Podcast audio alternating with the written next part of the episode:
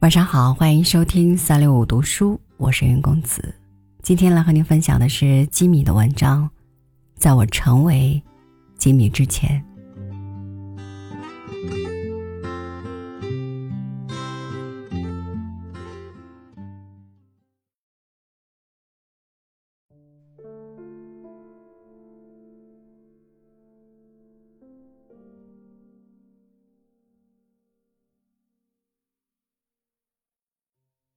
我的父亲不会画画，我的母亲不会画画，我的姐姐、哥哥、妹妹也都不会。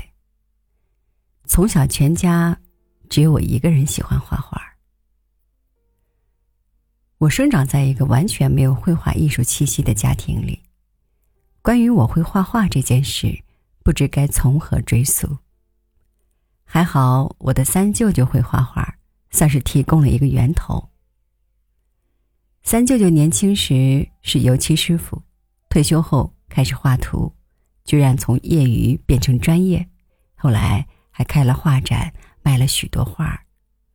所以我想，我画图的本领应该是来自母亲这边的基因遗传。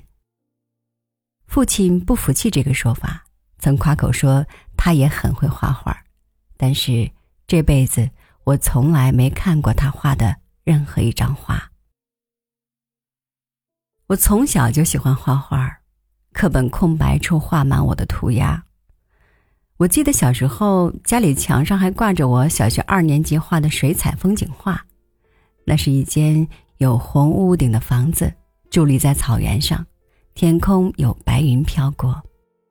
但是小时候哪个孩子不会画画，哪个孩子不是小画家呢？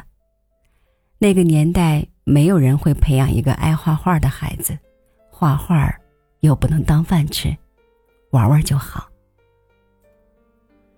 小学时我就没有认真看过小人书，那黑白线条的小人书从不曾让我着迷。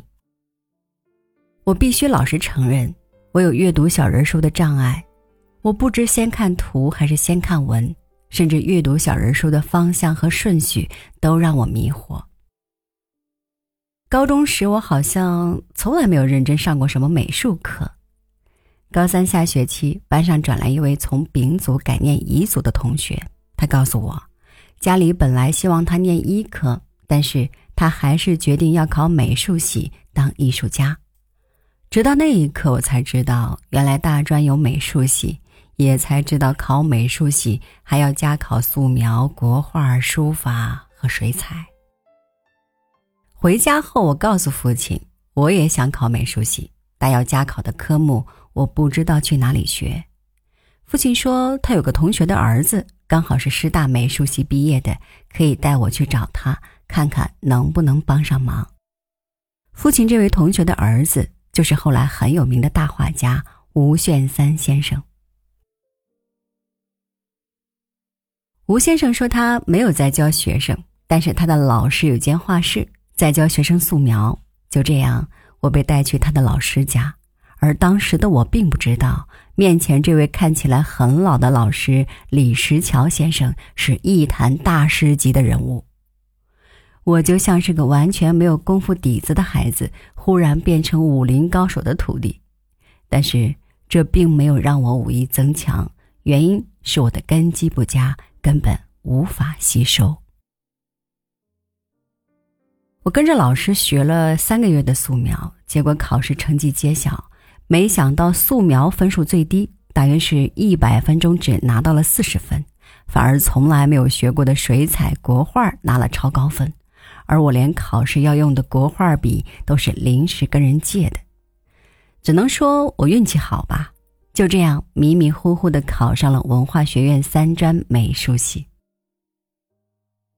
我本来就知道自己起步太晚，程度不佳。进了美术系后，更发觉自己差别人一大截儿，开始变得很自卑。很多同学学长都才华横溢，令人佩服。他们常常为艺术的流派争论不休，因为艺术理念不同而翻脸，甚至大打出手，反目成仇。但不知道为什么。我在念书的时候，对这类事情并没有很大的热情，常搞不懂这些同学是怎么了。因为在纯艺术领域的表现平平，又缺乏热情，同时考虑到日后的工作和前途，大二那一年，我选择了设计组，学习比较务实的美术专业。没想到我在设计方面的功课表现优秀，念得轻松愉快。而既然走上设计这条路，服完兵役后就进入了广告公司，在这个圈子一待就是十二年。我的第一份工作是在广告公司，从完稿开始做起。早年做平面广告，主要是采用照片，然后会有专人把设计的构图画出来，向客户简报，确认过关了，再去找年轻女性拍照。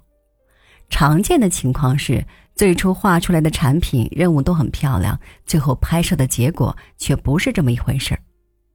当时我想，如果可以直接用插画的方式来制作广告，该有多省事儿啊！于是我决定再开始拿起画笔画插图。当时并没有想到要去跟谁学，只是自己练习，成天涂涂抹抹，并试着写一些文字。画多了。难免就有了与人分享的念头。当时有个叫 Lisa 的同事看了我的插画，知道我的梦想。有一天，他借走我的作品，冲动地跑去《皇冠》杂志找总编辑，向杂志社的人诉说我的热情与梦想。没想到，居然为我争取到了为杂志画插画的机会。就这样，我开始了人生的第一次插画工作。